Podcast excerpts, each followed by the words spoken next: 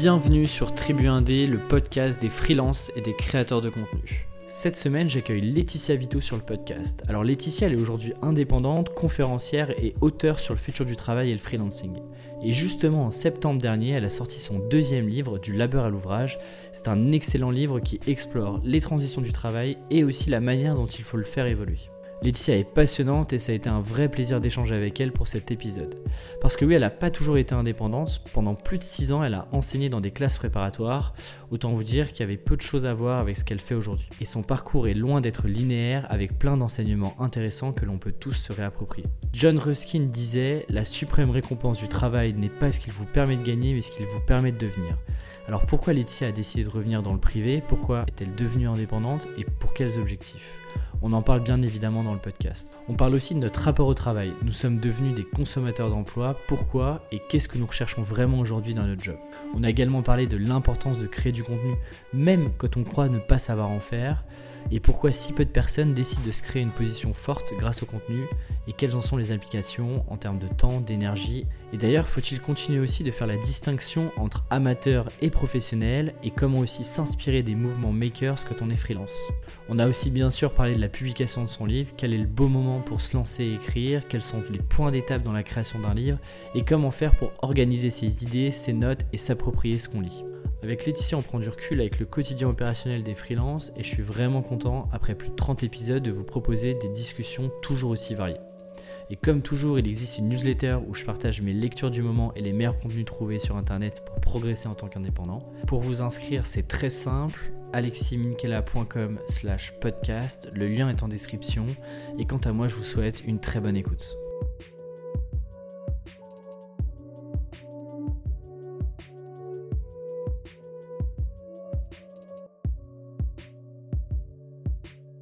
Bonjour Laetitia. Bonjour Alexis. Bienvenue sur le podcast Tribuandé. Merci. Dans ton livre, tu parles, tu dis à un moment, les carrières ne sont plus la norme. Les carrières linéaires, en tout cas, ne sont plus la norme. Euh, et ça tombe bien, je trouve que tu es un bon exemple de ça. Parce que toi, euh, aujourd'hui, tu es indépendante et conférencière sur des sujets en lien avec le futur du travail, le freelancing, et puis comment est-ce qu'on peut envisager euh, une nouvelle forme de salariat par rapport à ce qu'on on a vécu sur les 50, 100 dernières années? Et puis récemment, tu es aussi devenue rédactrice en chef de Welcome to the Jungle, Welcome to Jungle entreprise. J'allais dire côté recruteur entreprise, qui est lui aussi un média qui explore euh, le futur du travail et, comment tout ça fonctionne. Et puis tu as sorti ton deuxième livre, parce que le premier était euh, en duo avec euh, Nicolas Collin, qui s'appelait d'ailleurs, qui était un très bon livre que j'avais lu en école. Ah, tu l'avais lu? Ouais, faut-il avoir peur du Pas beaucoup de gens qui l'ont lu, donc. C'est vrai? Ah ouais, ça me fait plaisir. Écoute, il est juste derrière, il est surligné, fiché. donc, et, et, donc tu as sorti ton deuxième livre qui s'appelle Du labeur à l'ouvrage, qui est un excellent ouvrage dont on va parler aujourd'hui. Et chez Calman Levy, quelle belle maison d'édition. Ça, ça m'a rendu super fier. C'était important pour toi d'ailleurs que tu euh, Est-ce que tu as réfléchi à. Parce qu'aujourd'hui on parle beaucoup d'auto-édition, etc. Est-ce que tu t'es, as réfléchi à te dire euh, est-ce que je, je l'autoditerai pas euh, C'était une volonté de le faire avec une, maison d'édition? En fait, le livre n'aurait pas existé sans Calma Levy. C'est mon éditeur qui est venu me chercher et qui m'a dit est-ce que vous ne voudriez pas écrire un livre? Et donc, donc je ne me suis pas posé cette question-là. Et quand Calman Levy vient te chercher, tu fais oh et là, tout d'un coup, tu dis, mais oui, en fait, peut-être. Et, c'est comme ça que c'est né. Donc, du coup, j'ai écrit un premier chapitre que je leur ai soumis. Ils ont dit, oui, c'est intéressant, c'est prometteur, allons-y. Ils m'ont envoyé un contrat, on a fait un contrat. Et puis ensuite. Et ensuite, il s'est passé euh, pas mal de temps avant que ça soit, avant que ça soit un ouvrage qu'on peut, qu'on peut tenir dans la main. Mais donc, ça n'aurait pas existé sans eux. Et ça, c'est. Euh, on en parlait tout à l'heure à propos de oser euh, faire des choses et se donner à voir. Euh, c'est un truc qui était peut-être un peu difficile. Je l'aurais fait avec quelqu'un d'autre, comme mon premier livre. Et toute seule, euh, je ne sais pas si j'aurais, euh, dès le départ, osé, osé le faire. Parce que toi, tu... je voulais en parler après. Est-ce qu'on en parle Est-ce qu'on parle de ton livre maintenant et de parce que j'aimerais bien comprendre comment ce livre-là est né parce que on n'accouche pas d'un livre aussi aussi fourni en, en informations et aussi complet du jour au lendemain. Euh, mais allez, gardons ça pour mm. la fin, on en, ouais, on en ça pour la fin. Très bien. Euh, est-ce que l'introduction était bonne? Est-ce qu'il y a des choses que tu veux rajouter, des choses que j'aurais pas dites? Non, ça m'a semblé très bien. Après, tu aurais pu euh, illustrer sur le parcours, c'est que je suis une ancienne prof. Eh ben, et, et, je reste un peu prof dans l'âme. Et j'ai gardé beaucoup des éléments d'être de, prof. Et, j'en suis, suis fière. Et c'est une des choses pour lesquelles je milite qu'en fait, il faut qu'il y ait beaucoup plus de mobilité à l'éducation nationale, qu'il y a beaucoup de talent, qu'à la fois, euh, ça, devrait être un vivier de recrutement, et puis ça devrait être une, une, euh, Une perspective Mmh. aussi pour d'autres gens euh, d'aller enseigner quelques années. Et, ça devrait être quelque chose où en fait on brasse des talents et des envies et des passions plutôt que cette espèce de truc fermé, isolé, où les gens restent 42 ans à faire la même chose. Beaucoup, au bout de quelques années, en fait, soit s'ennuient, soit deviennent aigris. Pas, tous, évidemment, hein, mais la notion de vocation comme ça à vie n'existe pas. En réalité, c'est juste que c'est un monde très fermé qui ne communique pas avec l'extérieur. Et, euh, et, et du coup, euh, voilà, ça, c'est- pour moi, c'est un vrai sujet. Ça pourrait être un sujet en soi, le future of work des profs. Parce que du coup, effectivement, tu as été professeur d'école il y a 10 ans et tu y es resté combien de J'étais temps pas professeur des écoles, j'ai Ah. été, euh, été professeur en classe préparatoire. Ah oui, donc, euh, c'était plutôt, c'était plutôt les enfants de 18 à 20 ans que, Les grands que, enfants. de, que de 6 à, à 10. Euh, mais ceci dit, euh, j'avais fait des stages en collège et j'avais beaucoup aimé les sixièmes. J'ai jamais eu plus jeune que sixième, mais sixième, j'en garde un souvenir ému, euh, c'était très marrant. Je pense pas que j'aurais fait ça 10 ans, mais le- le- l'énergie qu'il y a, la fraîcheur, euh, ouais, c'est un, quand on aime les enfants, c'est un truc vraiment très cool. Et d'ailleurs, pourquoi tu décides de, de devenir prof en fait finalement C'était tu- déjà une reconversion, puisqu'avant, je, je suis sortie d'une école de commerce et j'ai bossé en SS2I. À HEC et de mémoire, non? Ouais. Et j'étais très malheureuse en SS2I. Et du coup, euh, je me suis dit, qu'est-ce que j'aime? J'aime l'école. Euh, j'aimais lire et j'aimais écrire et j'aimais apprendre. Apprendre, apprendre, apprendre. Espèce dans cette position. En fait, la position de l'élève, c'est une position euh, fantastique parce que tu es toujours dans l'idée que tu vas continuer à grandir, à t'améliorer. En plus, il y avait un peu de la compétition. Moi, j'aimais bien me dire que vais être, je vais Tu être vas meilleur. note. Voilà, exactement, ce truc de la bonne élève. Et puis, tu n'arrives pas à le transposer dans la vraie vie, dans le monde du travail. Toutes les qualités que tu as de bon élève, en fait, c'est des trucs dévalorisés. D'abord, c'est trop féminin, c'est trop obéissant, pas assez rebelle, pas assez entreprenant, pas assez tout ce que tu veux. En fait, tu arrives à rentrer dans un moule, dans un cadre, mais t'es pas force de proposition. euh, et en fait, euh, toutes ces qualités-là, elles, elles sont pas facilement valorisées. Donc moi, j'ai j'étais j'étais nulle sur le marché du travail, ça me correspondait pas. Et du coup, quand je me suis quand je me suis euh, posé des grandes questions sur qu'est-ce que je veux faire, je me suis assez naturellement retournée vers le monde de l'école. Le monde de l'école, c'est celui dans lequel j'étais bien, je vais y retourner. Et, et ça a été un cocon, un truc où j'étais bien. Et puis tout le problème, évidemment, c'est que c'est un monde trop fermé, trop isolé du reste. Et donc, à un moment, quand j'ai commencé à, à nouveau à, grand- à grandir, à regrandir, euh, après, après un cycle d'une dizaine d'années, euh, j'ai voulu en sortir. Et tu ressors pour retourner du coup dans le privé? Ouais. Euh, sur des alors ça reste encore euh, très humain euh, interaction puisque tu bosses côté RH dans une boîte à Londres et là tu restes combien de temps Moins de six mois. Ah oui donc Ouais, extrêmement rapide Vraiment euh, très rapide. Je m'étais préparée pendant plusieurs mois et donc on va dire que ça m'a pris un an de ma vie euh, entre euh, toute cette, toute cette, Mhm. assurer toute cette transition. C'était la transition nécessaire parce qu'on peut pas passer de fonctionnaire à indépendant euh, comme ça. Pourquoi? Euh, bah parce que tu as à la fois euh, les revenus, la sécurité, etc. D'un coup, tu te dis pas je lâche, euh, je lâche ça pour rien. En fait, tu, tu, tu peux travailler à côté, tu peux. Et donc, euh, psychologiquement, c'est- c'est impossible de passer de l'un à l'autre. En plus, j'avais deux enfants, j'avais euh, voilà, une vie avec, avec euh, ses contraintes euh, et ses réalités et le loyer à payer, etc. Tu, tu il fallait pas minimiser lâcher. la prise de t'as pas risque de, en plus, tu n'as pas de rupture conventionnelle hein, dans, dans, dans le monde de, de- de- du service public, ça n'existe pas, donc il n'y avait pas moyen. Et comme mon envie de partir, j'ai eu un contrat salarié, un contrat salarié à l'américaine, donc pas de, pas de chômage derrière. Et donc là, après, euh, là c'est bon, j'avais l'obligation de créer une activité par moi-même.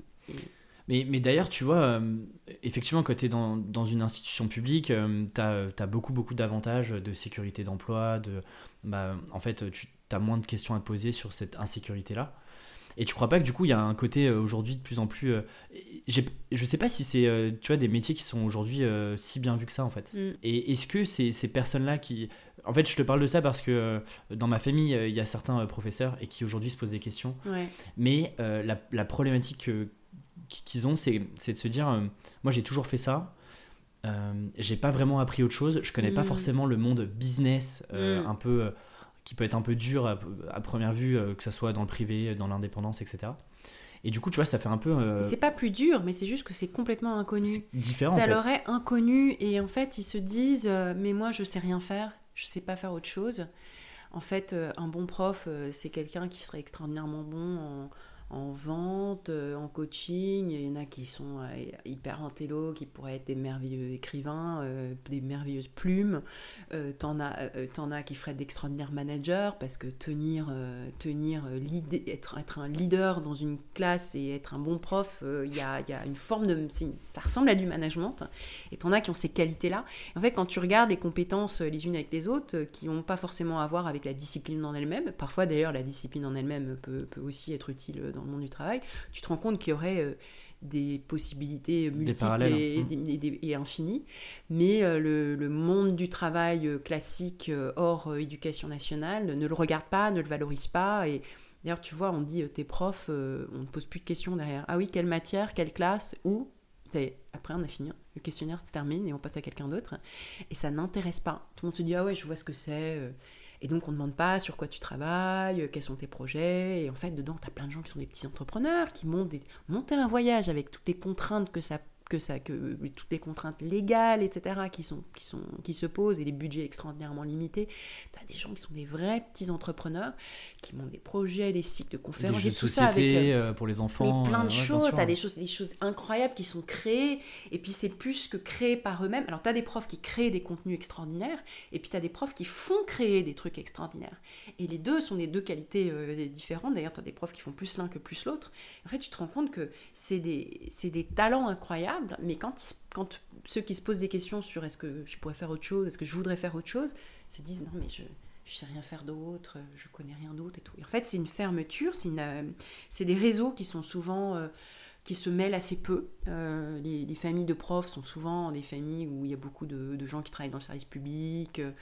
Il est fréquent, bien sûr, qu'un prof soit avec quelqu'un, une prof, soit avec un, un, conjoint, par exemple, qui travaille dans- en entreprise. Mais, mais souvent, c'est quand même des mondes qui se mélangent assez peu. Qui communiquent pas vraiment Ouais, ensemble. et qui communiquent pas. Et du coup, tu parlais, tu vois, de la, nécess- la nécessité de se former, euh, t'en parlais en filigrane sur, euh, bah, et, et tu cites euh, Seth Godin dans, dans- dans ton livre qui en parle aussi euh, beaucoup, beaucoup. Toi, comment est-ce que tu fais pour, euh, t'a- t'avais, t'avais fait des études plutôt euh, euh, dans une école de commerce, donc t'avais cette, cette sensibilité-là euh, un peu euh, business entre Mm. guillemets.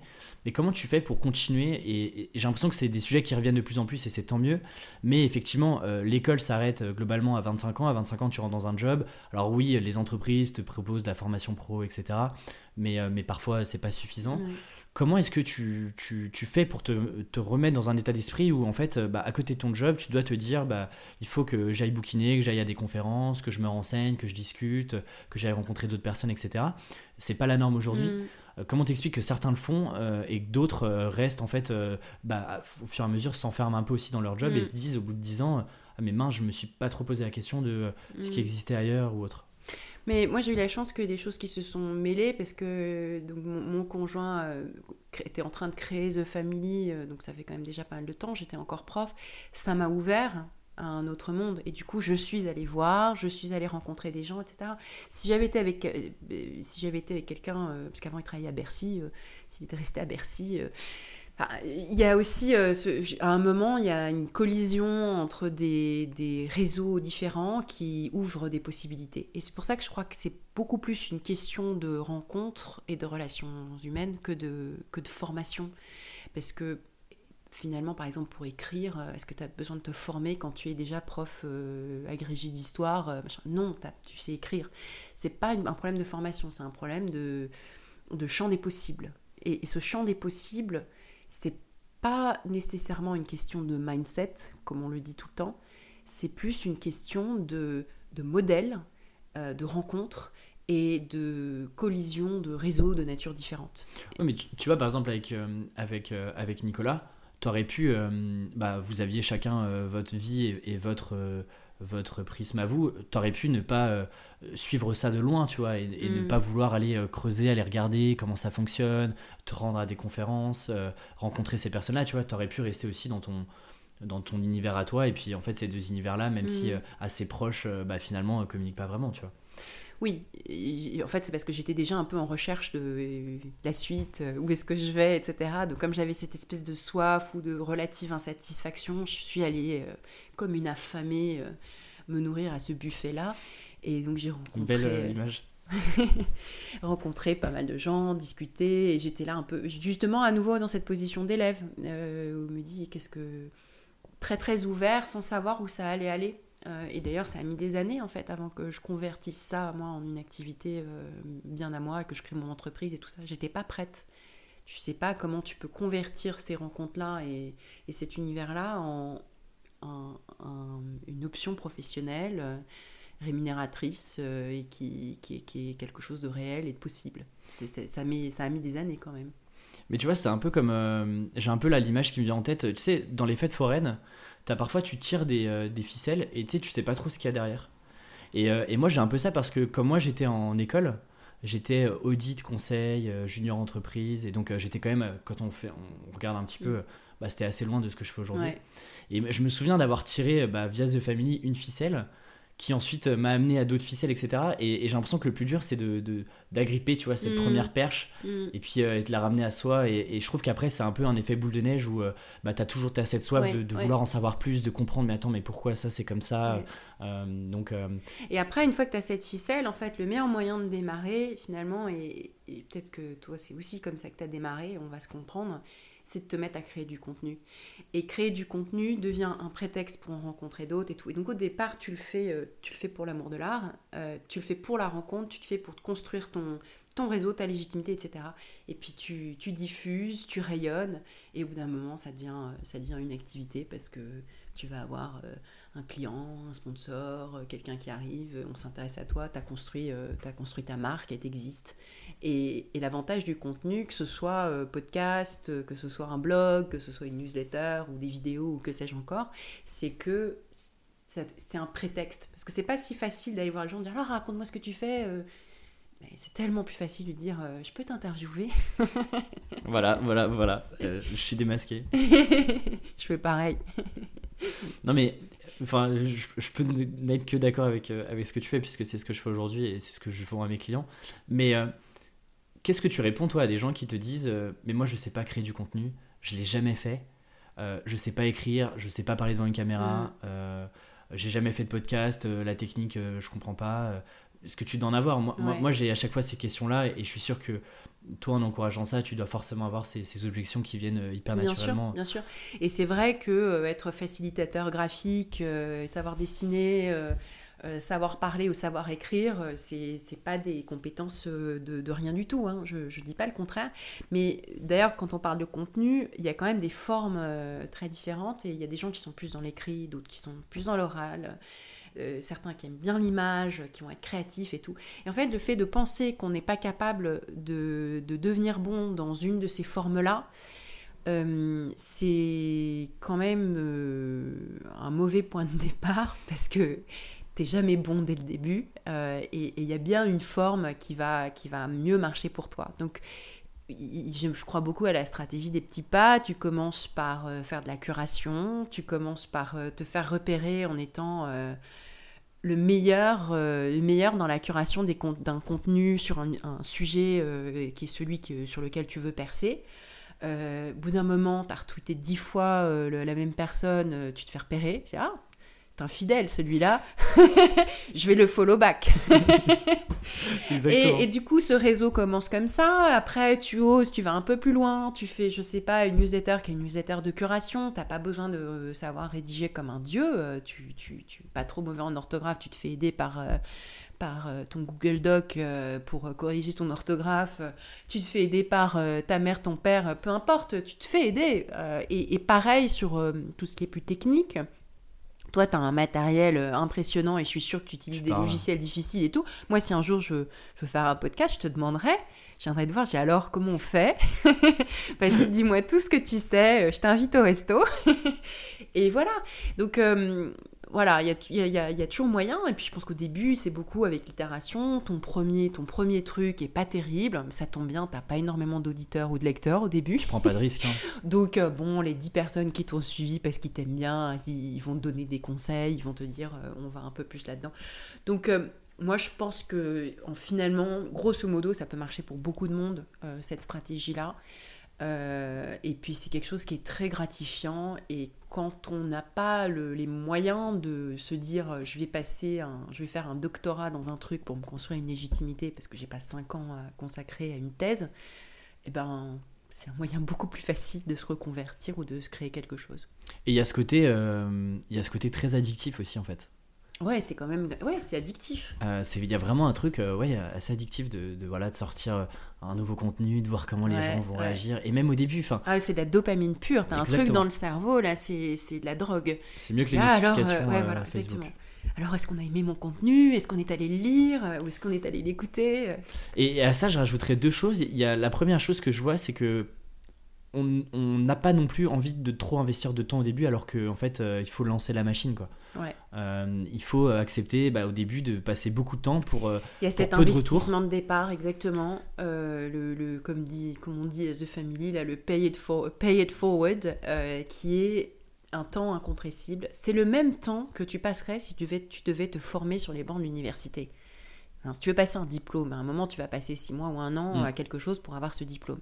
Et bien là, finalement, c'est un peu la même chose, sauf que c'est quand même plus rapide euh, et que tu peux aller plus vite si tu le veux.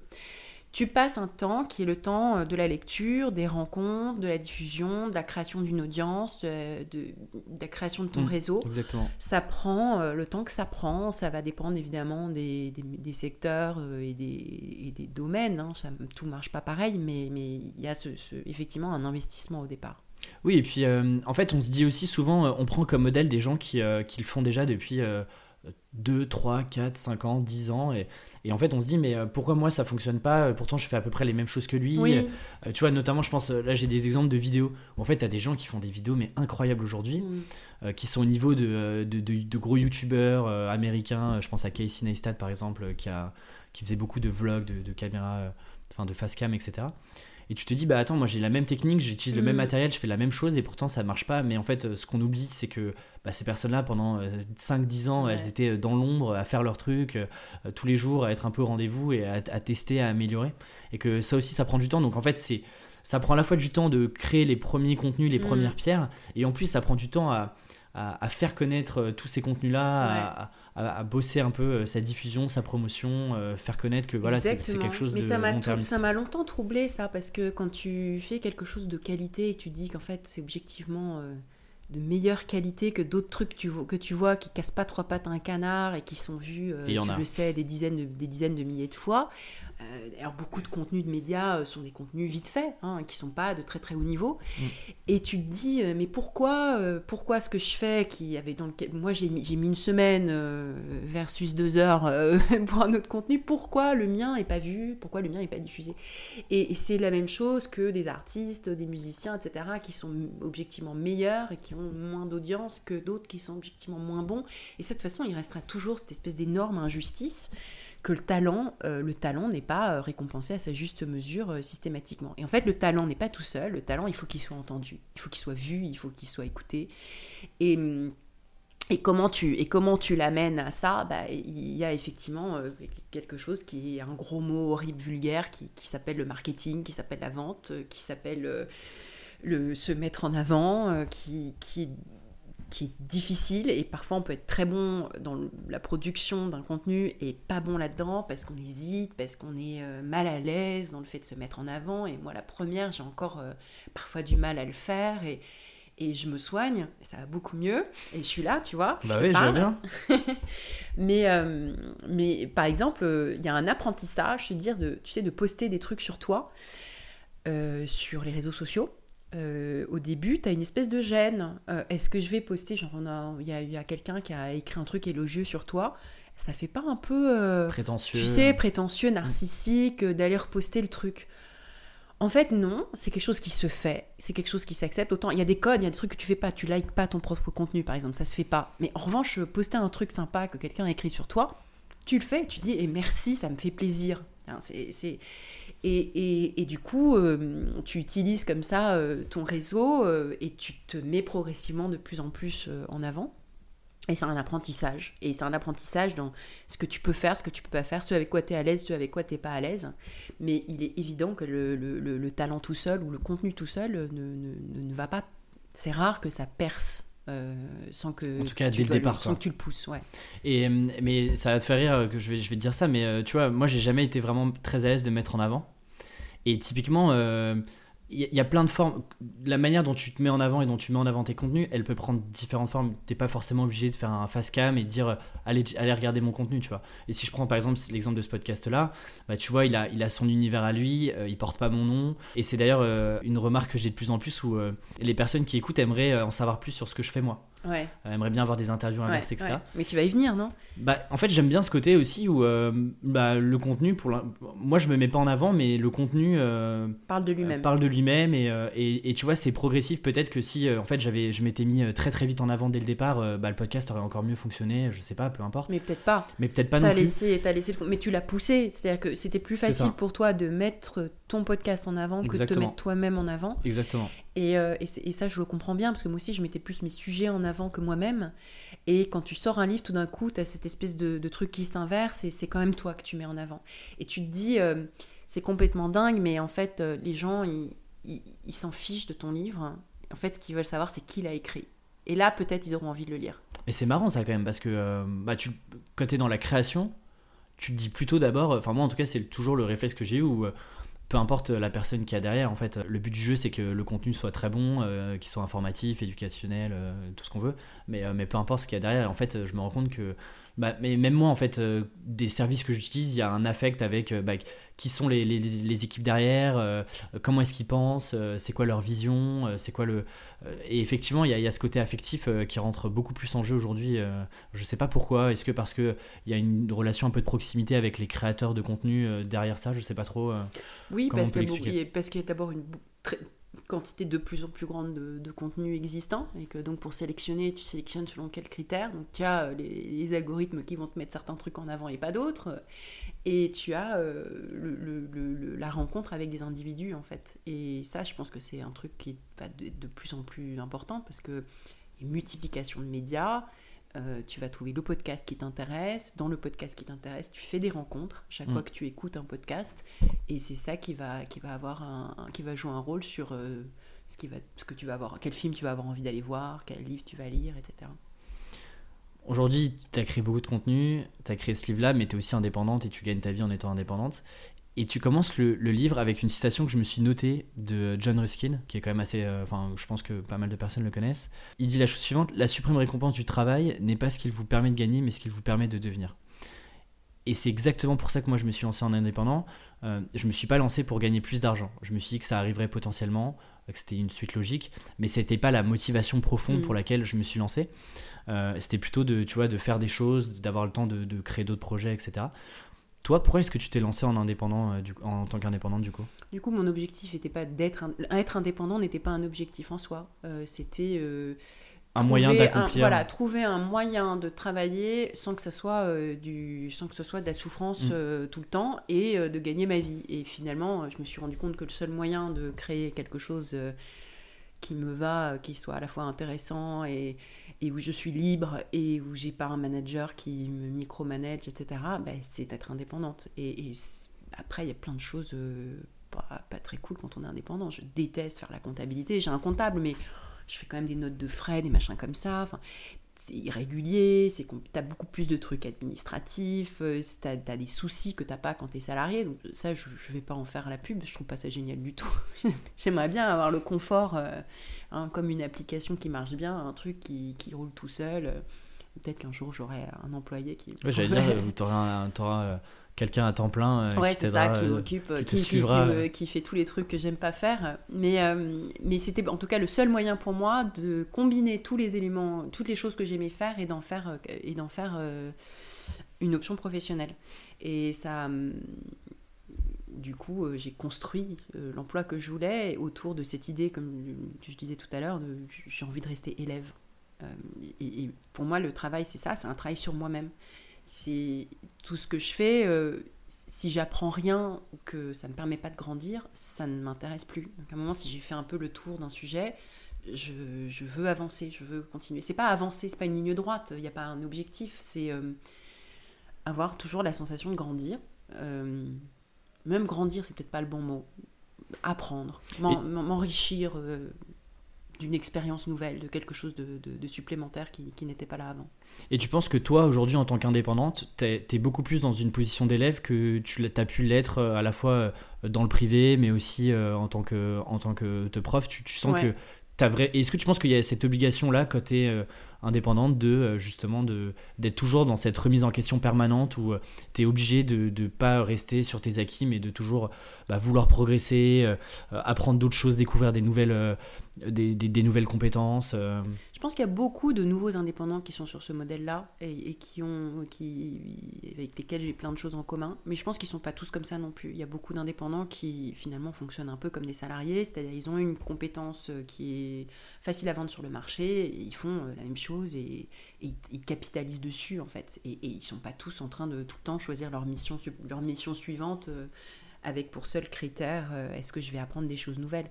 Euh, tu des gens dont le critère est est-ce que ça va me permettre d'avoir un bon équilibre vie privée, vie pro Ma vie est ailleurs, je veux travailler le moins possible, je vais essayer d'aller plus vite et donc mon objectif c'est de facturer davantage pour pouvoir avoir plus de temps à côté. Tu as plein d'indépendants qui très bien, comme ça aussi et c'est très bien. Et du coup, ta passion c'est plutôt de faire de la musique, mais tu sais que tu n'en vivras pas et tu fais de la musique à côté.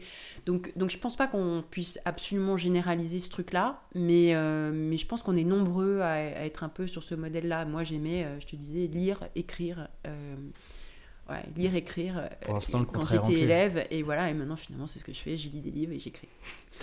et tu parles aussi de. Tu en as beaucoup parlé dans des conférences, on en parlait avant, et puis dans, dans le livre, sur la, le fait que l'emploi aujourd'hui, la, la, sécurité de l'emploi est vraiment beaucoup plus relative qu'avant.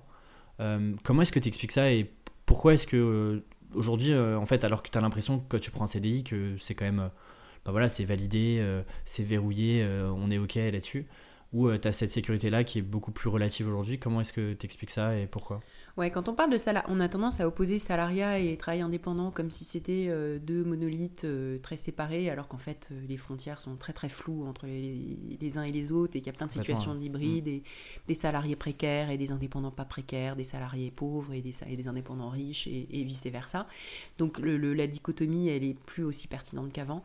En réalité, quand on parle de salariat, on a encore en tête hein, une forme de salariat qui est une forme de salariat qui est clairement en train de décliner ou de disparaître. Et cette forme de salariat, c'est ce que j'appelle le salariat fordiste, où, euh, comme je dis dans mon bouquin, en échange de la division du travail et de la subordination, tu avais beaucoup d'avantages qui étaient une, évidemment une stabilité euh, de l'emploi, une promesse d'enrichissement, des syndicats, un salaire qui tombe tous les mois, des congés, payés, euh, protection sociale, une assurance maladie, ta retraite, des, des revenus différés, l'accès au logement, etc. Et ça, cette forme de salariat-là, elle a déjà disparu pour tous les nouveaux entrants. Euh, et donc même quand tu signes un CDI aujourd'hui, en réalité, il y a des éléments de ce package que tu avais au siècle dernier que tu n'as plus. Parce que tu peux avoir un, un, salaire, tu peux avoir tout ça, et par exemple, tu n'auras pas accès au logement parce que ton revenu est trop bas. Euh, et que, les, logements ont beaucoup monté, les prix des logements ont, ont, monté beaucoup plus vite que les salaires. Tu peux avoir tout ça, et puis euh, ne pas avoir, euh, euh, pour beaucoup de jeunes, on se dit la retraite, on, pas sûr qu'on en ait qu'on ait la même que les générations on le sait on n'aura pas la même que les générations d'avant. Et donc il y a plein de choses comme ça on continue de cotiser on continue de on continue on fait parce que tout fonctionne encore mhm. que notre sécurité sociale elle est là et, bien sûr on, y tient encore à toutes ces institutions là mais il y a ce sentiment diffus et réel que ce, cette la, nature de ce deal, que ce deal-là, en fait, il est déjà, il existe euh, plus de la même manière. En tout cas, il n'est euh, pas perçu de la même manière aujourd'hui, quoi, globalement. Euh. C'est pas qu'une question de, de, perception, c'est une réalité. C'est-à-dire que maintenant, tu n'as plus, de, plus de stabilité de l'emploi, tu n'as plus de promesses d'enrichissement, tu n'as plus de syndicats, bah, tu en as, mais ils sont que l'ombre d'eux-mêmes tu n'as plus de, de, de, pouvoir de négociation collective, tu n'as plus le même partage de la valeur. Hein, c'est confère euh, Piketty euh, et, des chiffres réels et très concrets sur, euh, sur la répartition des, des, des, des inégalités. c'est c'est plus plus comme avant donc donc en fait, du coup on questionne bien davantage les éléments du contrat c'est finalement pourquoi est-ce que je vais me farcir un boulot aliénant si j'ai plus tout ça et donc on questionne cette aliénation bien davantage qu'on l'a questionné auparavant. Et c'est pas parce qu'il y a des différences d'aspiration profondes entre les jeunes d'aujourd'hui et les jeunes d'il y a 40 ans, c'est les mêmes. À part, ils n'utilisent pas les mêmes applications, il n'y avait pas d'application il y a 40 ans, mais c'est les mêmes humains. Simple, ils ne trouvaient pas ça, ils ne trouvaient pas que c'était un kiff incroyable de serrer des boulons sur une chaîne d'assemblage.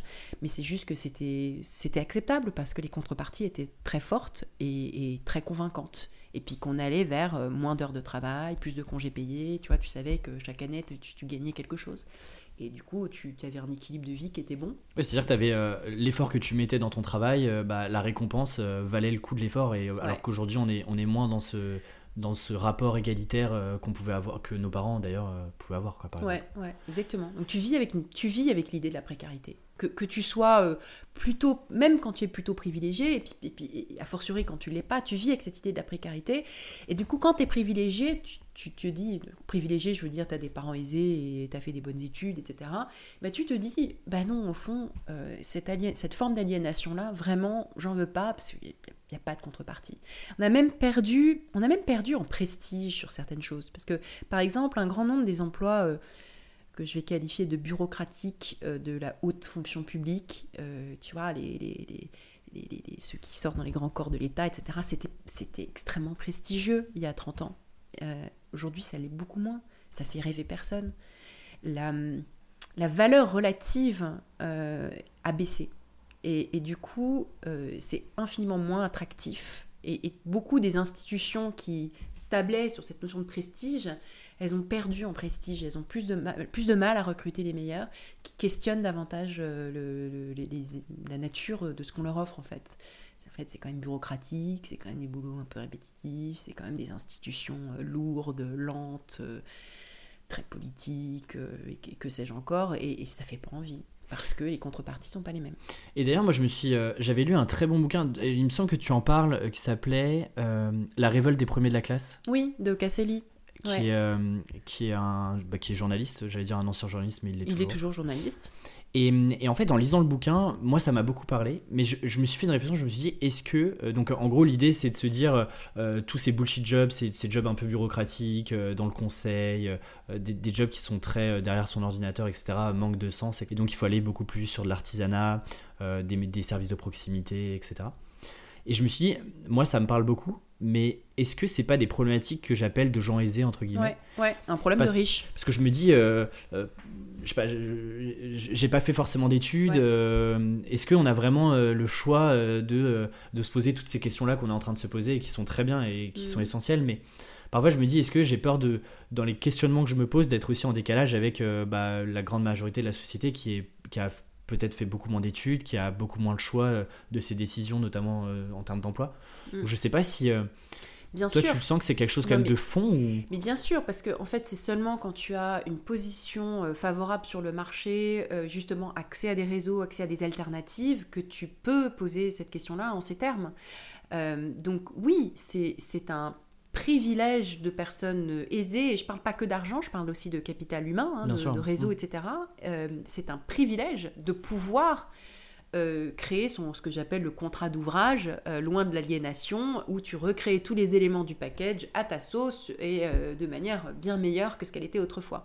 Mais l'argument que, que, je défends dans mon livre, c'est que, inversement, en fait, les, les, conditions du travail artisanal, elles doivent, elles, elles devrait bénéficier à tout le monde parce que, euh, et, aujourd'hui, tu as énormément de formes de, nouvel esclavage en fait, et en fait, tout le monde aura à gagner à, tourner euh, cette page de l'organisation scientifique du travail et, à, incorporer la notion de contrat d'ouvrage dans la relation entre les, entreprises les, et les, travailleurs.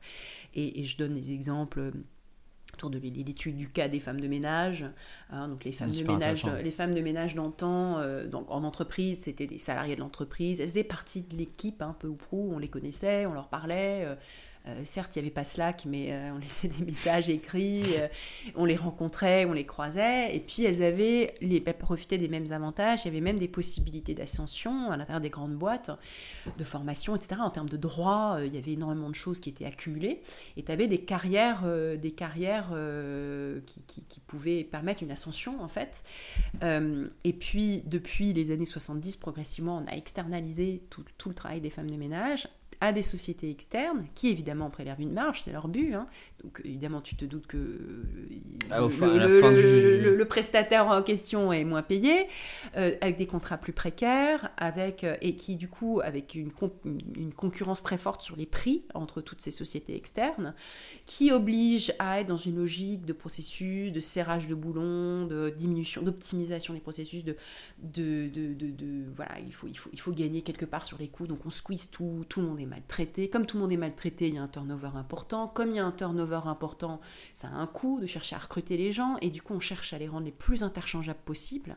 Donc on les transforme en robots, quoi. Et puis c'était un effet diffus, quoi. Et donc, du coup, tout ça se, se diffuse. Et donc, euh, bah, c'est des métiers qui sont aujourd'hui beaucoup moins valorisés. euh, Alors ça n'a jamais été, euh, faut, on peut pas dire que ça, a- ça a jamais dans l'histoire été un métier valorisé. Non, mais ils étaient c'était bien des conditions de travail. Voilà, c'était des conditions de travail qui permettaient euh, une vie décente.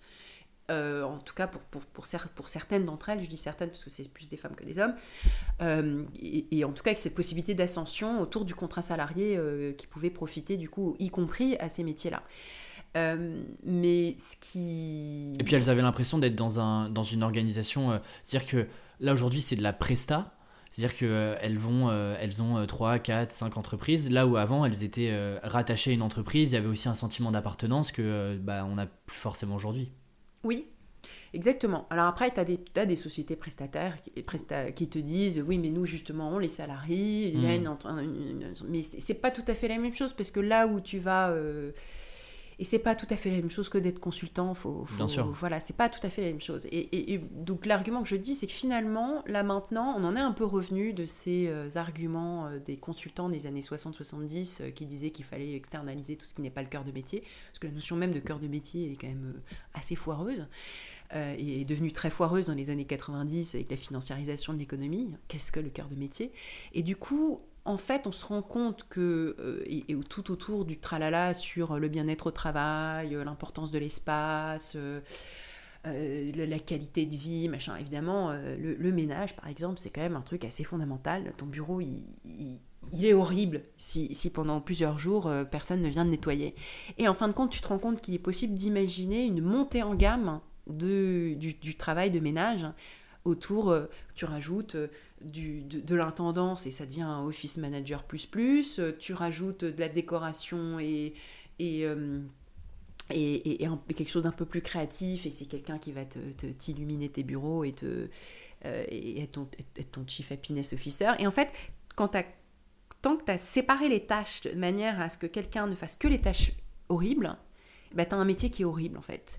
Et finalement, l'idée c'est qu'on peut casser les métiers, Mhm. recomposer les métiers et y incorporer d'autres tâches. Et tu parles aussi de. euh, on est devenu des consommateurs d'emploi. J'ai l'image de, euh, tu vois, de euh, moi sur Netflix en train de consommer des séries et des, et des, et des, et des films. Qu'est-ce que tu mets derrière pour, Comment est-ce que tu expliques qu'aujourd'hui, bah, beaucoup sont consommateurs d'emploi, n'hésitent pas à changer euh, tous les 6 mois, 1 an, 2 ans Aujourd'hui, enfin, on se dit, moi personnellement, je me suis jamais dit je vais avoir une carrière euh, où euh, pendant 20 ans je vais, je vais dans la même boîte, mais, euh, mais je vois euh, bah, tous mes amis aujourd'hui, ça fait à peu près 2 ans qu'on est sorti d'école. Bah, il y a euh, allez, 60-70% des- de mes amis qui sont en train de changer de job. Ça fait 2 ans, tu vois. Ouais, les cycles se sont raccourcis. Je pense que le- la, la révolution numérique, euh, là pour le coup, alors que je parle pas si souvent de ça, de- du numérique dans mon livre, mais C'est vrai.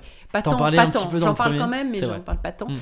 Euh, mais là, ça a joué beaucoup, ça a joué un rôle important dans la fluidification de certains marchés, dans l'ouverture des possibles et dans cette euh, la banalisation de cette idée qu'effectivement tout, tout doit être seamless, comme on dit en anglais, hein, sans, sans accroc, et, et- et que du coup, tu as, cette, euh, tu, tu as ces applications sur lesquelles tu peux découvrir tes opportunités, qu'il s'agisse des plateformes de, travail à la demande ou qu'il- ou qu'il s'agisse de, de médias comme Welcome to the Jungle, où tu, tout d'un coup, tu as accès à des options, à des possibilités, de manière plus facile euh, qu'auparavant.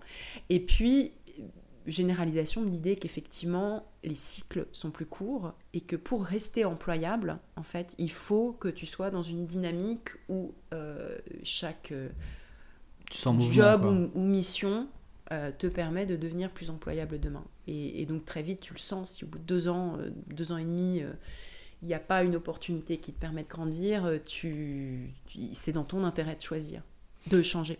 Et, toi qui vis aujourd'hui à Londres, est-ce que c'est quelque chose de typiquement français de, tu de toujours remettre les choses en question, de, de toujours se questionner, de, euh, de, de, aussi de, de, se lasser assez vite. C'est un truc qui est typiquement français ou en fait c'est quand même assez généralisé et c'est pas. Non, ça c'est ça c'est vraiment très très généralisé et c'est très très généralisé mais parmi les travailleurs dits des classes créatives, hein, parmi les ingénieurs, les développeurs, mm. les, les, marketeurs, les managers, etc. Mm. Donc du coup c'est une petite petite proportion des travailleurs qui fonctionnent comme ça. À l'échelle à l'échelle globale, le, le turnover n'a pas augmenté euh, autant qu'on a tendance à le dire. Euh, en réalité, euh, ben voilà, par exemple, tu prends les profs dont on parlait tout à l'heure, eux, ils restent, ils restent en poste. Hein. Ils restent en poste pas, pas forcément parce qu'ils sont heureux, hein. ils restent en poste parce qu'ils se sentent enfermés. Mm. Et tu as beaucoup, beaucoup d'emplois comme ça où tu te sens enfermé, tu es dans un lieu, un, territoire où il n'y a pas énormément d'opportunités économiques. Mm tu n'as pas été exposé à euh, des, nouvelles, euh, des nouvelles opportunités, euh, bah, tu restes, il faut, bien, il faut bien payer ton loyer et nourrir tes enfants, donc il n'y a pas non plus... tout, tout n'a pas changé. Hein, on parle là, effectivement de, de, cette petite élite urbaine hyper connectée et, qui a une position de marché qui est très favorable et qui du coup en profite. Il faudrait fou de ne pas en profiter pour essayer de, maximiser ses chances. Donc, euh, donc ils, sont, ils, sont, ils sont pas fous les gens. Et les autres non plus, euh, ceux qui ont moins d'opportunités, ils sont pas fous, ils gardent ce qu'ils ont quand ils le peuvent. Et, c'est déjà bien d'avoir un boulot parfois. Qu'est-ce que les gens aujourd'hui, euh, par rapport à tout ce que tu as pu lire, les, personnes que tu as pu rencontrer, que ce soit des indépendants, des salariés, des jeunes diplômés, qu'est-ce que les gens recherchent aujourd'hui dans, dans, leur travail? Est-ce qu'il y a des, je sais pas, c'est plus d'autonomie, c'est je sais pas, plus de flexibilité dans leur job, c'est un job qui a plus de sens? C'est quoi les, les, les, critères un petit peu qui sont aujourd'hui beaucoup plus valorisés euh, côté euh, travailleurs, mm. qui étaient moins valorisés avant, ou en tout cas qui étaient moins mis en avant par les entreprises bah, de nos parents il y a 10, 15, 20, 30 ans. Je crois qu'on sait mieux ce qu'on veut pas que ce qu'on veut. Et, et, je pense que parce qu'on vit cette période de transition, il y a un rejet, et c'est pour ça hein, ce phénomène des, des, des, bullshit jobs a, mm. autant à trouver un écho aussi important, c'est qu'on sait, on sent ce qu'on veut pas. Et ce qu'on veut pas, même si on le formalise pas comme ça, c'est en gros euh, tout, ce qui est, tout ce qui hérite de, de, l'organisation scientifique du travail, hein, tout ce qui est euh, très bureaucratique, tout ce qui est où tu te sens être n'être qu'un maillon dans une chaîne, où tu te sens euh, noyé dans, dans, dans, quelque chose qui te fait perdre l'accès à la compréhension de ce que tu fais. Et donc tu comprends pas l'impact qu'a ton travail, ou bien tu comprends pas quelle place tu as dans, dans, dans, une entreprise et a fortiori dans une société euh, où euh, tu as l'impression que ce que tu fais ne sert à rien, ou pire encore, tu as l'impression que ce que tu fais en fait est toxique. Et qu'en fait, tu, non seulement tu fais pas le bien, mais tu, tu contribues à, à, faire le mal. Et, et là, et là t'es mal, quoi. Et en fait, je pense que ce qui est beaucoup plus généralisé, c'est un rejet et un malaise. Et après, ce que tu veux, c'est là où ça devient beaucoup plus compliqué et c'est le sujet de tout le question de mon livre, c'est qu'est-ce que euh, qu'est-ce qu'on veut, on sait ce qu'on veut pas, qu'est-ce qu'on veut. Et euh, il y, a, y, une, y a une partie notamment d'indépendants qui ont réussi à mieux le formuler. je pense à tous ces développeurs qui se revendiquent du software craftsmanship, qui ont retrouvé un peu cette vieille notion d'artisanat qui a été un temps oubliée qui disent bah oui mais ce qu'on veut c'est l'autonomie c'est être autonome. Être autonome ça suffit pas. Il faut être responsable c'est-à-dire tu sens tout de suite l'impact de ce que tu fais mm. sur un client sur un utilisateur que sais-je encore. Tu sens l'impact et tu ne fais pas quelque chose de répétitif toujours identique parce que ça tu peux le laisser aux machines. Tu programmes un logiciel pour le faire. Tu fais quelque chose qui est unique, unique à toi, qui, ta personnalité. est créatif. Mm. Voilà. Donc créatif, ça ne veut pas forcément dire être un génie euh, de la peinture, c'est juste euh, faire quelque chose qui, qui est à toi. Et, et, donc ça, ça a été formulé par certains, et, et donc euh, je pense que de ce point de vue-là, les, certains développeurs euh, sont assez avancés dans, la, dans leur réflexion. Tu as d'autres indépendants aussi qui sont autour de ça. Tu as beaucoup de salariés aussi qui ont compris que maintenant ce qu'ils veulent, c'est plus de plus d'autonomie dans leur euh, manière de travailler. Et donc ça peut prendre la forme de la flexibilité, etc. Et puis après, le sens, alors là, ma foi, c'est vraiment philosophique. C'est propre à chacun. C'est propre à chacun. Et, et, et, le fait que cette quête, cette fameuse quête de sens, elle, elle soit devenue un truc purement individuel, euh, c'est extraordinairement difficile. Et je pense que en fait, il faudrait qu'on en fasse quelque chose de plus collectif, euh, de plus collectif et, de remettre du politique dedans. Remettre des, choses qui sont des, choix de société, qui sont de dans quel monde est-ce qu'on veut vivre demain. Euh, que ce soit euh, en matière de fiscalité et de répartition de la richesse, que ce soit en matière de réglementation et de, et de, et de l'environnement et la pollution euh, qu'on va avoir demain. Euh, tous ces sujets-là, après, on se, on se, rend bien compte qu'en fait, ça, c'est des sujets collectifs. Oui, j'allais dire. Il n'y a, pas à y répondre tout seul, en fait. C'est ça. On les formule peut-être différemment, mais la réalité, c'est que bah, ce résultat final, il est assez commun. on, retrouve un peu les mêmes, les mêmes idées dans, dans toutes ces quêtes de sens. On pourrait faire une liste des 10-15 choses qui reviennent le plus souvent, effectivement. Exactement. Mais tu risques d'être dans une insatisfaction permanente si tu penses que toi, tout seul, dans ton travail, tu peux contribuer à ce sens-là, mm. qui est un sens en fait profondément collectif de quelle société et quel monde et quel environnement on va avoir demain. Ça, tu, malheureusement, tu peux être formidable, mais toi tout seul, ça va être difficile de. À moins que tu t'appelles Gandhi ou je sais pas quoi, mais sinon c'est difficile dans son travail de faire quelque chose qui, mm. qui vraiment fasse une différence. Et donc en fait, on, on y met, on est en train de mettre euh, du politique dans son travail. Et là, euh, bah, c'est trop, quoi. Tu peux pas à la fois euh, apprendre, gagner ta vie en machin, et puis en plus, et en plus préparer un, monde de demain qui sera meilleur à toi tout seul. bien sûr. Ah, là, là, du coup, la quête de sens, ça devient quand même sacrément trop lourd. Donc en fait, c'est parce qu'on a perdu le politique, on a perdu le collectif. Il est temps de le retrouver en fait. Enfin, il faut monter des partis, quoi. Il faut, il faut, il faut se lancer en politique. Il faut faire, il faut faire des choses qui soient plus collectives, que ce soit, même si c'est pas euh, un parti politique, mais que ce soit des choses où on embarque d'autres gens avec nous et on n'est pas tout seul. Parfaite transition sur le, parce que le freelancing est une, et c'est pas la solution, mais est une des alternatives en tout cas au travail que, que toi t'appelles un peu aliénant, euh, ce, ce, fameux labeur. Ouais. Euh, et sur ce, cette partie freelancing, on voit de plus en plus de. Et, j'aime bien cette comparaison que tu faisais. Enfin, pas vraiment une comparaison, mais euh, tu, tu, tu, mettais en, en, exergue à la fois les professionnels et puis les amateurs. Et ça, c'est quelque chose qui a beaucoup changé. Euh, tu vois, par exemple, euh, si on prend notre exemple, moi je suis pas podcasteur professionnel, ça m'a pas empêché de, de, de mm. lancer un podcast. J'ai jamais été un. J'ai pas de diplôme de rédaction. Mm. Ça m'empêche pas de vendre ça à mes clients. Comment est-ce que toi t'expliques un peu ce, changement euh, Pourquoi est-ce que de plus en plus d'amateurs aussi euh, sont aujourd'hui capables de, euh, de, créer des choses eux-mêmes, de, de, vendre potentiellement leurs services, de gagner leur vie avec ce qu'ils font leur art entre guillemets, qui est pas un art professionnel reconnu avec des diplômes, mm. avec tu vois une carrière dans l'éducation, etc. Comment est-ce que tu expliques ça Est-ce que c'est le numérique qui a un impact ou pas là-dedans? Oui, énorme, bien sûr. Hein. et là, ce qui est intéressant, c'est que pendant longtemps, l'amateur, c'était un petit peu quand même la qualité moindre que le professionnel. C'est comme ça que tu le définissais dans le sport. Le sport amateur, t'as pas le même niveau que le sport professionnel.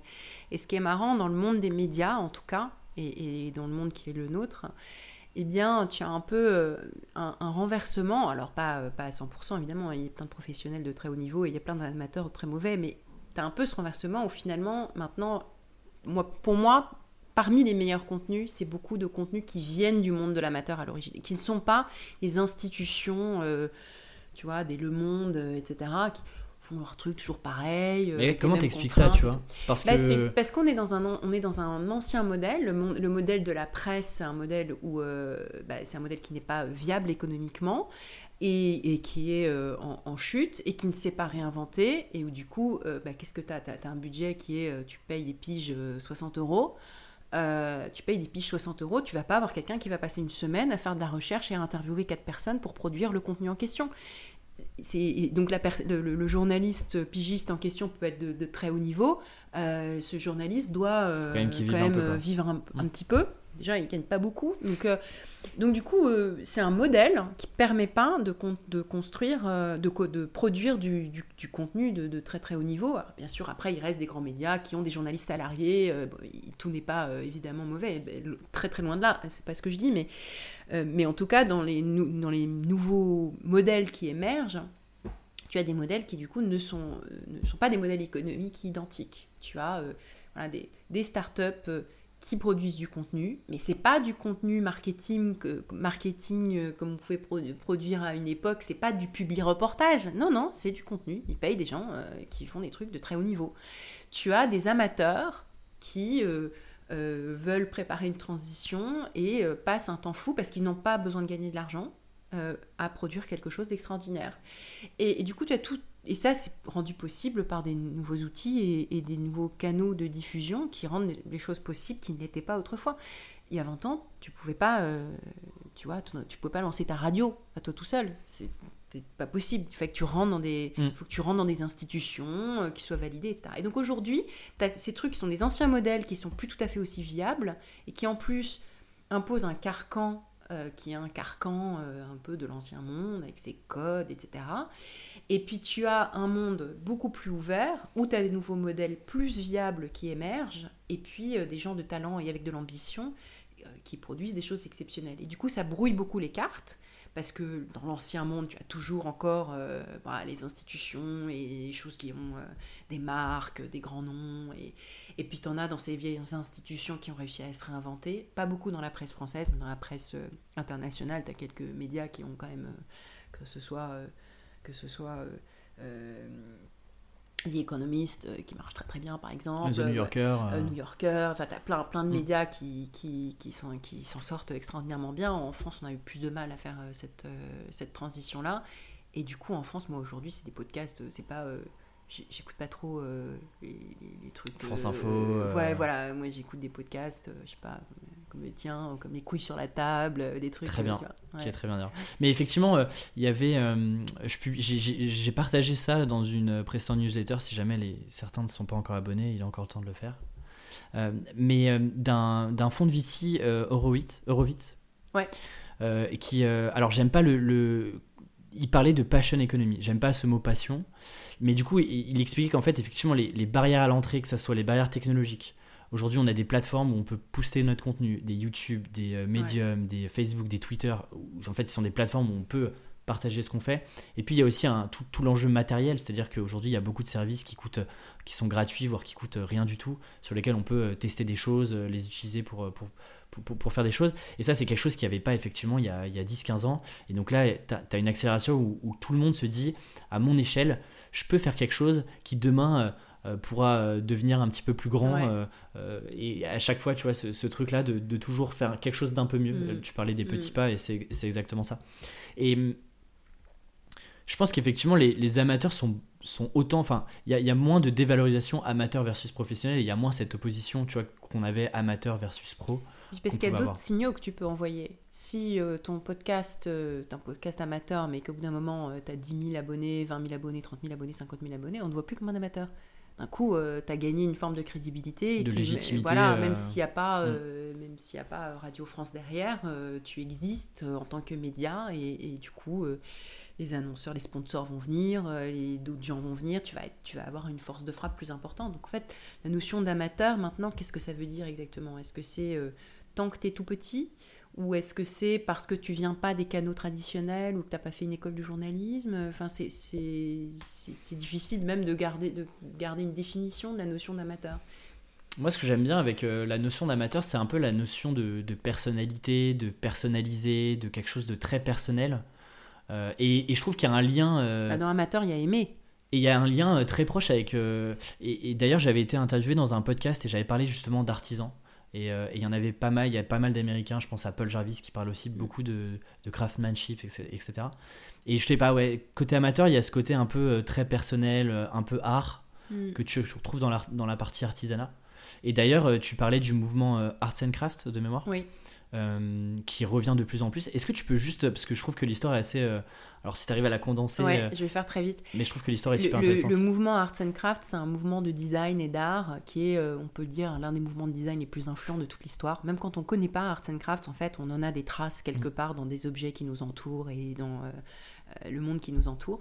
Et c'est un mouvement de, de plusieurs artistes euh, et, et- et artisans euh, de, la, de la première révolution industrielle euh, en, en Angleterre qui se sont mis ensemble pour euh, un retour aux sources. Euh, parce qu'en réaction à un monde qui est en train de s'industrialiser, à des valeurs qui se perdaient, à des savoir-faire qui se perdaient, ils se sont dit euh, on va vers un monde de, tout, de moche et de et de et d'aliénation déjà on se disait Et de conformité. et de conformité, Mm. de standardisation et tout. hein. C'est déjà le début de l'industrie. Et donc, euh, on, va, on va, nous, essayer de réinventer, retrouver euh, les, les, savoir-faire euh, médiévaux, etc. Donc, il y a un homme parmi eux qui s'appelle William Morris, qui a créé une entreprise, qui a d'ailleurs été un énorme succès commercial.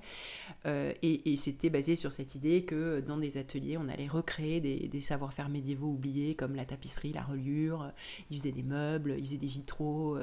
et ça a été un énorme succès parce que les Victoriens riches de l'époque, eux aussi, avaient plutôt envie de se tourner vers des objets beaux et donc un peu uniques un peu uniques et donc se sont tournés vers, euh, vers les, les objets de, de, William Morris et aujourd'hui en fait le mouvement arts and crafts on en retrouve des traces partout parce que dans la philosophie qu'il y a derrière euh, il y a beaucoup de choses qui ont inspiré les makers euh, il y a beaucoup de choses qui ont inspiré d'autres designers et on y revient beaucoup. On y revient beaucoup parce que dans un monde qui se dégrade environnementalement parlant, euh, on, se tourne vers ces valeurs-là, qui étaient déjà celles-là, même si ça s'appelait pas écolo, euh, parce que c'était pas les mêmes mots, c'était pas les mêmes choses, mais il y avait déjà cette sensibilité-là parmi ces, artistes et ces artisans. Donc euh, pour moi, c'est un, des mouvements les plus inspirants de, de l'histoire artistique, esthétique et même philosophique. Et justement, tu en parlais un petit peu juste avant quand tu faisais la comparaison avec des développeurs. Comment est-ce que, par exemple, en tant qu'indépendant, en tant que freelance, on peut s'inspirer de ce mouvement-là?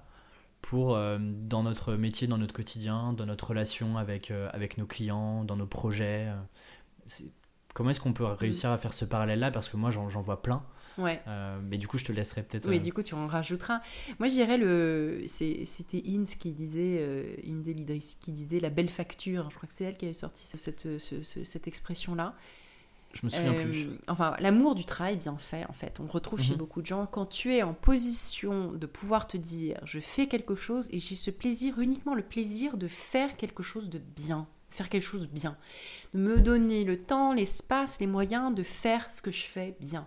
Et ça peut être euh, du code informatique, euh, ça peut être un dessin, ça peut être un texte, ça peut être n'importe quoi, mais ce sentiment du travail bien fait, c'est ça qui est profondément artisanal en fait, parce que tu as cette fierté du produit fini, et en fait ça n'a pas besoin d'être une table ou une chaise, ça peut être euh, une émission de podcast, euh, quelque chose de newsletter, euh, voilà exactement, et avoir cette, cette même sensation, s'entourer de choses belles, et puis de vivre avec cette fierté de pouvoir faire quelque chose de bien, et quand on le présente à son client, et on a cette relation directe avec le client, caractéristique de l'artisanat, on se dit voilà, moi j'ai cette fierté-là. Et, du coup, tu es dans une position qui n'est pas la même que cette espèce de position de soumission où tu as exécuté quelque chose euh, en y mettant peu de toi-même. Tu as cette petite fierté, ça te donne une force, euh, ça te donne... Euh, ça te donne profondément une égalité avec ton client. T'es pas. T'es pas un, un, un simple prestataire. exécutant, voilà, exactement. Mm. Et, je pense que ça, euh, cette, notion-là dans l'artisanat, elle, plaît à beaucoup de gens qui ont, eu l'impression pendant longtemps, peut-être en tant que salarié ou pas, de perdre un peu euh, cette possibilité de faire du travail bien fait. Et, je trouve que euh, c'est une des forces, je pense, que quand on est freelance, moi, certains clients me disent voilà, on a travaillé avec d'autres agences, voilà pourquoi est-ce que ça n'a pas été, on a ça, ça et ça qui vont pas. Et je pense que c'est du coup une force énorme quand on est freelance de garder ce côté artisanal, un peu mm. brut aussi parfois, de garder sa personnalité, de, d'avoir ses propres méthodes, euh, d'avoir aussi euh, ses conditions, c'est-à-dire que bah, de mettre aussi euh, des cadres sur ce que tu as envie de faire, ce que tu n'as pas envie de faire, là où est-ce que tu te sens que tu es le meilleur. Euh, et ça, je pense que c'est une force qu'on doit avoir. On, parle, on a déjà parlé euh, de, scaling en freelance, de mm. passer à l'échelle, d'automatiser. Là, tu deviens un entrepreneur. C'est plus. On change de. Tu vois. C'est plus de l'artisanat. Euh, mm. ouais, c'est vrai, pas définition. Si tu changes, si tu commences à changer d'échelle et puis à produire en série ou en tout tu, tu, deviens un entrepreneur. Et ça n'empêche pas de faire des choses de très grande qualité d'ailleurs. justement, ce qu'elle est, la définition, c'est que tu fais la même qualité n'y a pas de compromission là-dessus, c'est ça qui est possible avec le numérique. Mais c'est plus le même, euh, c'est plus le même, la même, c'est plus tout à fait la même chose. D'ailleurs, cette Godine, il dit, euh, tu as deux types de personnalités. Hein. Tu as la personnalité de l'entrepreneur et tu as la personnalité du freelance. Et profondément, le freelance, c'est celui qui ne scale pas. Et c'est pour moi, c'est, enfin, on a toujours, c'est un peu la question récurrente, euh, le running qui arrive, qui revient souvent sur le podcast de. Est-ce que tu te considères comme un entrepreneur ou un freelance? Moi, j'ai aucun mal à me dire qu'aujourd'hui, je suis pas entrepreneur. Mm. parce que euh, je, et je suis fier de me dire que je suis tout seul, que il n'y a pas, il a pas, y a, rien de forcément sous-traité, il n'y a pas de passage à l'échelle sur mes prestations de Mm. service. Bien sûr, il y a des choses que j'essaie de condenser, de- d'optimiser, d'automatiser sur de l'avant-vente, sur des prises de rendez-vous, etc. Mais Après, tu peux peut-être devenir un chef d'entreprise quand à partir d'un moment tu te dis je vais sûr. avoir un salarié, je vais travailler avec quelqu'un, tu peux travailler en réseau, mais tu restes freelance dans le sens où effectivement tu n'as pas cette- la même mentalité que l'entrepreneur qui va tout de suite chercher à, à- à chercher un modèle qui permette euh, que ça tourne tout seul en fait et que et que il n'y a plus d'artisanat nécessaire. Je vois que le temps passe. J'avais pas mal de questions sur ton, sur ton livre et surtout sur le processus de, de création et d'écriture. Euh, toi, tu l'avais. Alors, je sais qu'ils sont venus te chercher, mais est-ce que c'est un, un thème sur lequel tu avais envie de te positionner euh, depuis longtemps? Est-ce que c'était un projet de livre ou euh, tu as plus pris l'opportunité et tu t'es dit, ok, euh, go, j'y vais euh, Ou alors tu t'étais quand même dit euh, inconsciemment, allez, dans les 3, 4, 5 ans, j'ai quand même envie d'écrire un bouquin Oui, euh, là-dessus euh, c'était un projet. Je me suis dit, il faut que j'écrive un livre. Je me le disais depuis super longtemps. De même que je me dis, il faut que je lance une newsletter. Euh, un jour, un jour. Et, hum, et donc, euh, il y avait beaucoup. J'avais déjà énormément de matière parce que moi, j'avais écrit des centaines d'articles sur Medium, des, parfois des papiers euh, longs, euh, 5 pages, 10 pages, 8 pages, enfin, tu vois, des trucs bien, hein, des, des- des gros papiers de, re- de recherche bien denses et tout.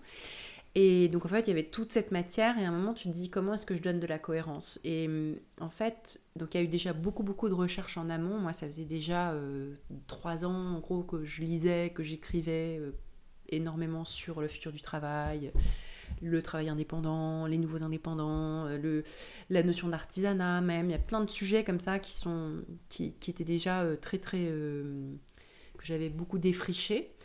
Et, et maintenant, l'idée, c'était de créer un truc qui, qui rassemble tout. Et, et en fait, je pense que j'étais naïve au début, me dis, oh, bah, finalement, c'est pas un problème. c'est comme écrire 20, 30, 25 30 articles. articles à la suite ou quelque chose comme ça. Et en fait, évidemment, c'est beaucoup plus dur que ça. C'est que même quand tu as beaucoup de matière, euh, euh, c'est pas comme un article en ligne que tu peux venir corriger, euh, améliorer euh, régulièrement. Là, il faut que tu arrives avec un produit fini, un ouvrage. Et avant d'arriver à l'ouvrage, c'est beaucoup de labeur. Et en fait, c'est très dur. Et on se rend pas compte de la quantité de travail que c'est pour rassembler ça, pour que. Et justement, la chose la plus difficile, c'est quand même un plan qui tienne. Quoi. Et donc ça, euh, je m'y suis reprise à 3-4 fois. Ça a été des mois de retravail après, avec, et des va-et-vient avec, euh, avec l'éditeur euh, qui m'a aidé dans ce processus pour arriver à un, plan euh, qui tienne. Parce que à la fois, le projet est un peu trop ambitieux, c'est- je couvre un sujet quand même assez large. Euh, et euh, et c'est un livre qui se lit du début à la fin, euh, peut-être pas comme un roman, mais presque comme un roman. Donc, euh, donc il, faut que, il faut que justement l'enchaînement soit parfait. Les connecteurs logiques, quoi. voilà, Mm. exactement.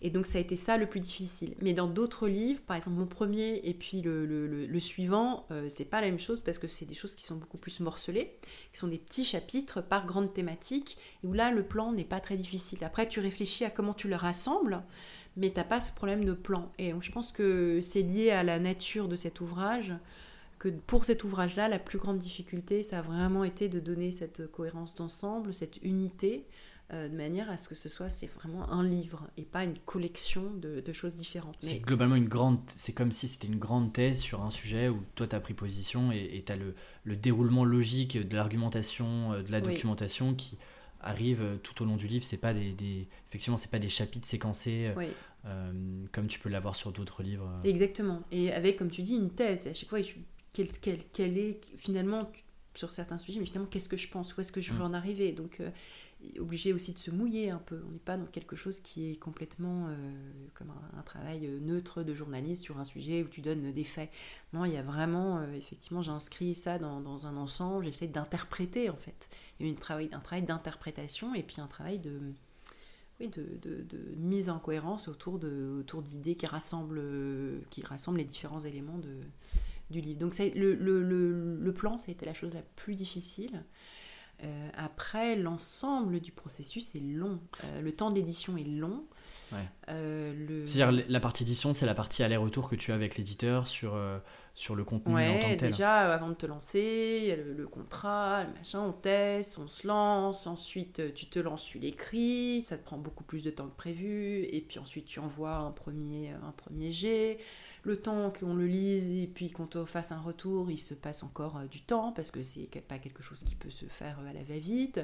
Donc ensuite, tu réintègres toi tes, tes, tes, modifications. Il te faut encore X jours ou semaines pour mm. modifier tout ça, et puis ainsi de suite.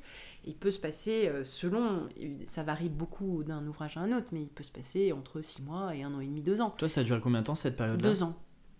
En tout, non, depuis le début jusqu'à la fin. Dans la période d'aller-retour avec l'éditeur, ça n'a pas duré deux ans, deux ans quand même. Mais quelques mois, ouais, quelques mois. Et c'est quand même, un, c'est quand même un, livre qui est extrêmement dense en termes d'informations. Euh, il y a des sources partout et c'est passionnant parce que du coup, tu as envie d'aller lire euh, tout ce que tu cites. Toi, tu dis que c'est un travail euh, de long terme où tu as, beaucoup lu, beaucoup documenté, tu as aussi écrit beaucoup, beaucoup de contenu. Est-ce que tu as des méthodes et tu as une manière de, de traiter l'information que, que tu ingurgites, que tu lis, que tu regardes, que tu écoutes euh, je sais pas, est-ce que c'est euh, classé? Est-ce que tu en fais des, des micro-résumés? Euh, Est-ce que tu as des techniques, toi, pour après aller rechercher facilement? Mm. Tu vois, aller piocher à droite, à gauche des choses que tu as pu voir, les réassembler, d'y mettre ton point de vue, etc. Excellente question. Je suis pas très très bonne en méthode, mais ce que je fais en général pour bien digérer quelque chose, c'est d'écrire dessus. Donc euh, j'ai une collection par exemple de livres, euh, d'articles sur des livres importants sur le futur du travail que j'ai fait pour Welcome to the Jungle, mais avant j'en avais fait ailleurs aussi, c'est la collection ce que j'appelle les must du futur du travail. Euh, et puis il y a comme ça d'autres articles que j'ai fait qui me permettent d'avoir moi l'équivalent d'une fiche alors elle est en ligne, mais je sais la retrouver. Je me souviens, en général, j'ai passé quelques heures dessus. Tu, sais le retrouver. Donc ça, c'est une des choses que je fais qui me permet d'en garder une trace. Euh, et quand c'est des livres, bah, les livres, je les garde, j'ai ma bibliothèque. J'ai ce truc visuel aussi, très mmh. physique, très euh, années 90 euh, d'une personne qui n'est pas digital Non, mais moi j'adore. Où je vais aller, je, tu vois, dans ma bibliothèque, là, je, je, je sais, c'était quelque part là en haut à gauche. ah oui, c'est lui, ah oui, c'est ça, ou elle. Euh, et je sais retrouver dans le livre. Et puis après, sinon, euh, il y a quand même ce truc extraordinaire qui est Google et qui est que je me souviens que j'avais lu un truc là-dessus, mais qu'est-ce que c'était? Et puis avec les bons mots-clés, et ça, je pense que j'ai effectivement développé des bonnes techniques pour aller retrouver les bons, les bons mots-clés et chercher euh, exactement ce qu'il me faut. C'est un art de bien chercher sur internet, mais je me sers beaucoup de, Google tout simplement en fait. Et tu fais de la prise de notes, tu surlignes toi T'es quelqu'un qui surligne ou pas beaucoup dans tes bouquins maintenant. Quand j'étais quand j'étais plus jeune, j'avais cette espèce de respect énorme des livres, je les touchais pas, il fallait pas qu'ils soient cornets et tout. Et maintenant c'est l'inverse, je les je me les approprie, je les je les je les violente, je les surligne, je ouais, je Exactement, j'en ai, j'en ai besoin de ça. ça fait partie de, du plaisir même de la lecture. De, ah, c'est intéressant parce que moi, ils sont violentés à l'intérieur, c'est-à-dire qu'ils sont surlignés, griffonnés, mais de l'extérieur, on a l'impression que le bouquin est, est, est, neuf et donc. Euh, quand j'en prête à des amis, ils ont toujours peur de me le rendre parce qu'ils euh, ils ont toujours peur, de corner, d'abîmer, parce que euh, voilà, il, est, il, est, ouvert délicatement, donc c'est intéressant. tu es passé de vraiment objet d'art à euh, je me le réapproprie complètement. Oui, exactement. Même j'aime bien un livre un peu abîmé, il, a, il, m'appartient plus. Complètement. Euh, je te propose de passer aux dernières questions du podcast. Oui. La première question sur la représentation personnelle de la réussite. Hmm.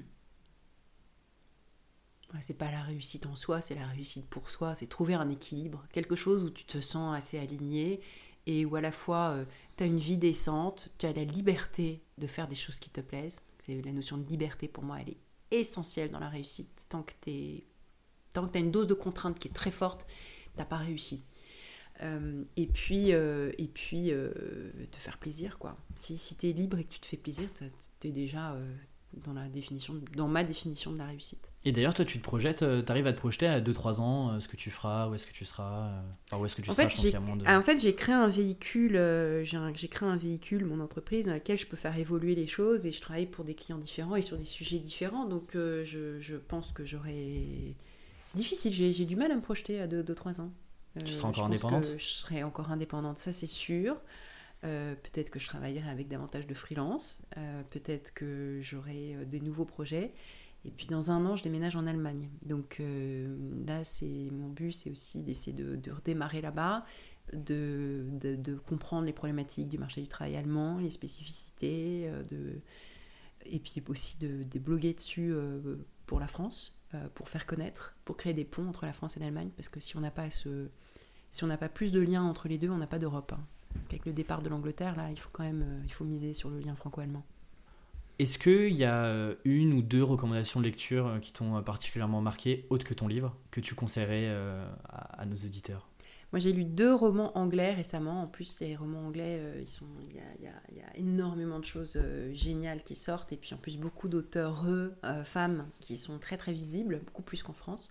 Donc, j'ai lu le dernier roman de Diana Evans qui s'appelle Ordinary People. Je sais qu'il a été traduit en français, mais je ne me rappelle plus du titre. Non, mais je, je, regarderai, je mettrai les deux versions. Et il est sorti euh, récemment, et c'est un très très beau livre sur euh, cette quête d'identité, sur euh, l'ensemble des Noirs britanniques, parce qu'on a beaucoup de littérature sur les Noirs américains et assez peu sur les Noirs britanniques, qui ont évidemment des, des, une histoire très très différente, et puis c'est des communautés très différentes qui se rejoignent, entre des Jamaïcains, des Nigérians voilà. Et, qu'est-ce que c'est que d'être noir euh, au Royaume-Uni? C'est très intéressant. Le roman commence euh, au moment de l'élection de Barack Obama. Euh, et au moment de l'élection de Barack Obama, il y avait des scènes de liesse et de joie totale dans ces quartiers de Londres où il y a beaucoup de, beaucoup de, de populations issues d'immigration africaine ou des Jamaïcains, etc. Donc ça commence avec toutes ces scènes de liesse et puis ça se termine avec un petit peu après la mort de Michael Jackson. Et, euh, et c'est un focus à la fois sur euh, ces questions identitaires, mhm. mais aussi sur euh, le couple, sur l'amour, sur ce que c'est la parentalité, ce que c'est que d'être mère en particulier. Donc il y a ce mélange de questions très universelles et puis de, de, de, de questions très, très britanniques, enfin très concernant la société britannique. Et c'est un très beau roman, donc ça je le recommande, je sais qu'il vient d'être traduit en français et il vient de sortir. Et puis le deuxième roman, c'est aussi un roman britannique sur. Euh, désolé, hein, j'habite en Angleterre, je ne lis que Mais ça. C'est très bien. Euh, c'est euh, alors là, je connais la traduction. C'est une belle traduction, bien que différente du titre d'origine. C'est Le cœur de l'Angleterre de Jonathan Coe et c'est le, le, le, meilleur livre jamais écrit sur le Brexit essai inclus, puisque aucun essai en fait ne, ne, mesure, ne prend la mesure en fait de ce qui s'est passé, de, de la colère qui existe euh, dans ces classes moyennes britanniques délaissées. Et le livre de Jonathan Coe est absolument euh, fabuleux, comme tous ses romans, mais celui-là est, vraiment intéressant. Non, c'est un roman. c'est un roman. C'est de la fiction. D'accord. Euh, et c'est un roman vraiment, vraiment génial. Super, bah, merci pour ces recommandations. Dernière question, si tu avais un tableau géant qui soit visible par le monde entier, qu'est-ce que tu écrirais ou dessinerais dessus je mettrais du William Morris et du John Ruskin dessus. Je mettrais de l'artisanat. Je mettrais des choses qui vont nous éloigner euh, de, la grosse industrie et surtout de la grosse industrie méchante et polluante. J'y mettrais quelque chose de beau et plein d'empathie. C'est une belle conclusion à, à, ce, à ce bel épisode. Merci beaucoup Laetitia. Où est-ce qu'on envoie les gens qui veulent te contacter, euh, acheter ton livre, découvrir tes travaux? Tous les réseaux sociaux, je suis très réactive, euh, que ce soit sur mon site ou euh, Twitter. Twitter, je réagis bien, euh, LinkedIn aussi. Super, bah, je mettrai tous les liens et puis courez acheter son livre qui est très très très très bien et qui pose des très bonnes questions. Merci Alexis. Merci beaucoup pour ce moment et puis je te dis à bientôt. À bientôt. Salut. Merci d'avoir écouté jusqu'au bout. Le meilleur moyen de m'aider et de me soutenir, c'est de noter le podcast sur iTunes ou Apple Podcast. Parlez-en aussi autour de vous, c'est ce qui m'aide le plus à faire connaître ce projet. Et pour recevoir des contenus exclusifs et une curation des meilleures ressources pour les freelances, je vous donne rendez-vous dans la newsletter du podcast et ça se passe sur aleximinkela.com slash podcast. Et quant à moi, je vous dis à la semaine prochaine.